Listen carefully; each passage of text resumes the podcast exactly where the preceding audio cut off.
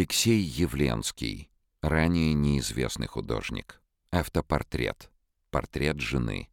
Около 1906-1908 годов. Особая звучность колорита, построенного на резких контрастных сочетаниях, энергии и выразительность образов — характерные особенности художественной системы экспрессионизма. Этот двусторонний портрет из собрания Омского музея привез в Сибирь Дмитрий Явленский, брат художника-экспрессиониста Алексея Явленского, выпускника Академии художеств, эмигрировавшего из России в Германию в 1896 году и ставшего одним из активных участников Мюнхенского художественного объединения «Синий всадник».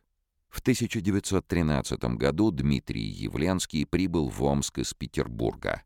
Занял место заведующего канцелярией степного генерал-губернатора и до 1916 года служил на посту акмолинского губернатора.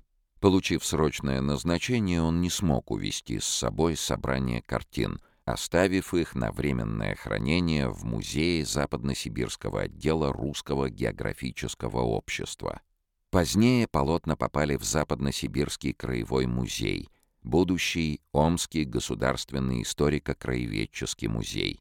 Атрибуция произведения, а также личности изображенных – были установлены искусствоведом Занфирой Девятьяровой.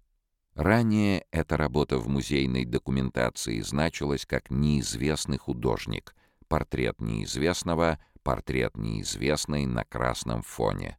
В 1999 году атрибуция была подтверждена живущими в Швейцарии наследниками художника Алексея Явленского.